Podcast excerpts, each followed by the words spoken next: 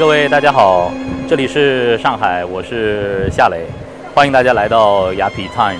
当你行走在这儿的路上的时候，你看到这儿的深墙大院啊，你就会非常的好奇，这背后究竟住着谁呢？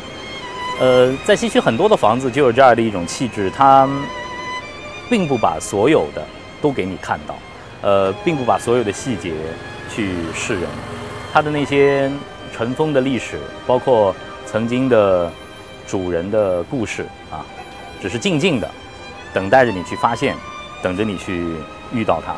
就这个篱笆背后，这幢建筑可是原来国民党的特务大头子戴笠的官邸啊，所以说上海的街头真的是充满了很多很多有趣的故事。大家看看那边，其实是汾阳路路口，是白公馆。呃，白公馆在上海人的心里头其实很有名的。呃，为什么叫它白公馆呢？一方面是因为那幢大宅是纯白的建筑啊，当时是法租界的这个工董局的总董的住宅，所以说非常的豪华。普通的市民今天之所以能够进去，是因为后来它变成了一家呃高级的烤肉餐厅，所以说大家有机会进入到那里。呃但是在人们的心中，经常叫它白公馆，是因为白崇禧和他的小儿子白先勇先生在这里曾经居住过。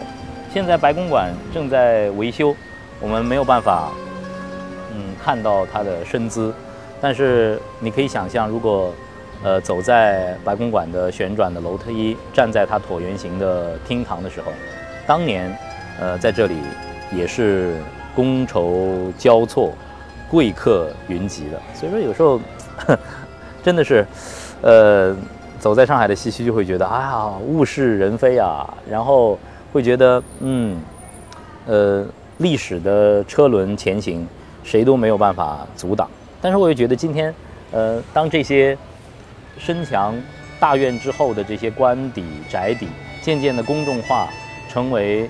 呃，市级的保护建筑的时候，其实它和普通的市民会更亲近了。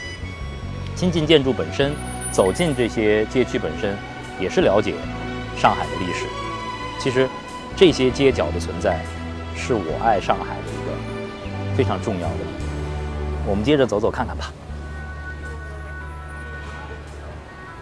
汾阳路再往前走就是音乐学院了。呃，有了上音附中，有了音乐学院。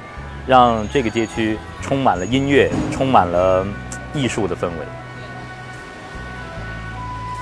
呃，上音附中也是很有历史的一座学府。那么在上音附中里，有非常非常重要的呃建筑，就是爱庐。呃，我们都知道蒋家呃有三庐嘛，爱庐在上海，呃，成庐在西湖，美庐在庐山。呃。爱庐这幢房子其实不是蒋家人自己的，而是宋子文作为宋美龄结婚的嫁妆送给他的妹妹，希望他们在上海安家。那么蒋宋在这里曾经住过一段时间，而东平路和呃衡山路的这个街区，在解放前，在民国那段时间，曾经是国民党清正要员的一个居住地。所以说，不远的地方有。宋家有蒋家，呃，有席家。待会儿我们可以看到席家花园，这就是东平路，呃，蛮有意思的一个地方。因为现在上音附中它已经是一个教学的场所，呃，游客和呃市民是不能随便的进入的，要保证孩子们学习的这样的一个安静的环境。来到这儿，有的时候也会有一种物是人非的感觉。你想想当年。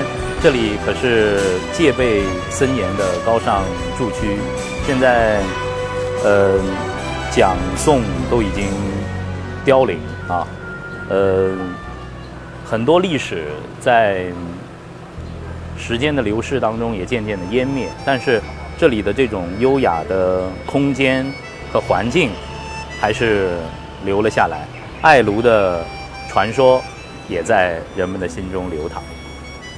我们一起走走吧。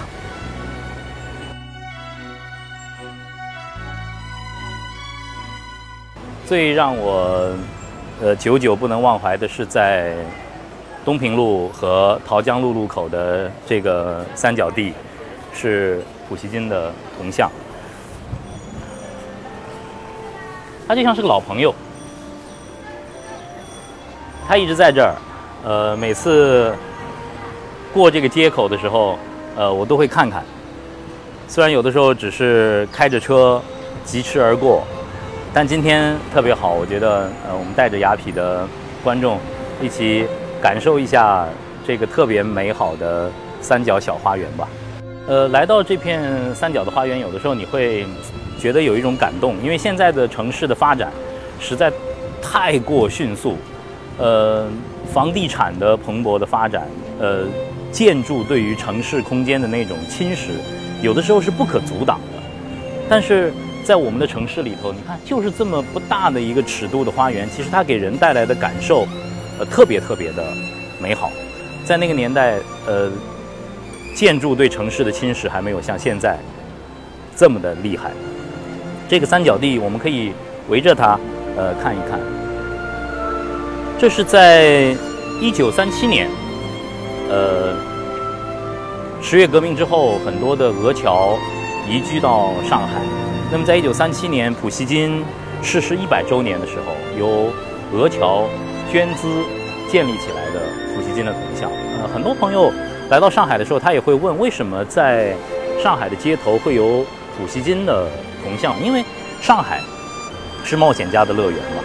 呃，在上海的西区，在那个年代，在孤岛时期，这里被划分成了很多的租界，有着来自于世界各地的侨民。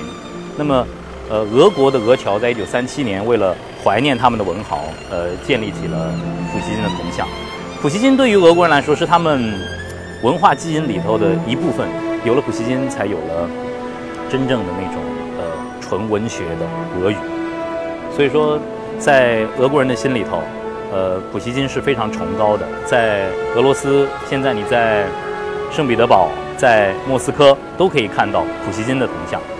像今天来到这里，呃，三角地的花园的光影，呃，特别的美好。其实，呃，整个小花园里头人也不多，市民可以非常安然地坐在旁边看书、休憩。呃，这座普希金的纪念碑，一九三七年建成，但是在一九四四年日军攻占上海之后，它被拆除了。这是这座普希金铜像第一次被移除，那是一九四四年。我们可以呃围绕着普希金铜像看一看，看一看它的历史。在历史上，这座普希金的纪念碑曾经。建立并且重建三次加起来，我们一起来看一看。一九三七年的二月，普希金铜像初建，这是在普希金逝世一百周年的时候由俄侨建立起来的。呃，四四年被拆毁，一九四七年二月再次重建，那是抗战胜利以后。在一九六六年，一九六六年大家都知道，那是一个特殊的时期，是文革。在文革期间，普希金铜像再次被拉倒。有人看到有人用绳子把普希金的铜像从基座上拉倒，然后拖行着在汾阳路上前进。我觉得那是普希金铜像遭遇的又一次劫难。而在一九八七年，在普希金逝世一百五十周年的那个时间节点上，普希金铜像再次被立起来了，是上海。游雕院的艺术家们从老照片上翻模复刻了普希金的这一座雕像。它很安静，一直在这里啊。呃，这座胸像和圣彼得堡的普希金铜像不同。呃，在圣彼得堡，普希金的铜像充满了诗人年轻时候的那种激情和呃。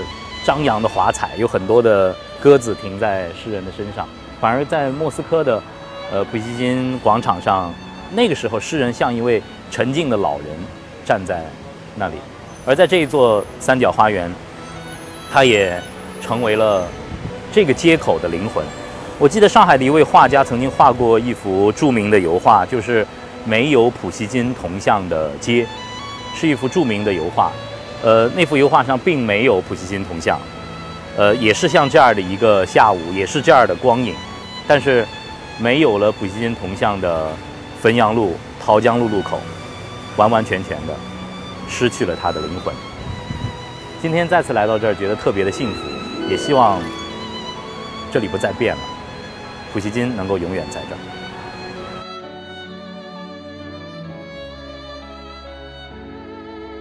一座城市的文化，呃，其实是在你不经意的一些细节当中，呃，在普希金铜像的斜对面，有这样的一块普希金的名言的嗯节录，我觉得很有意思，也算是我们今天的一个发现。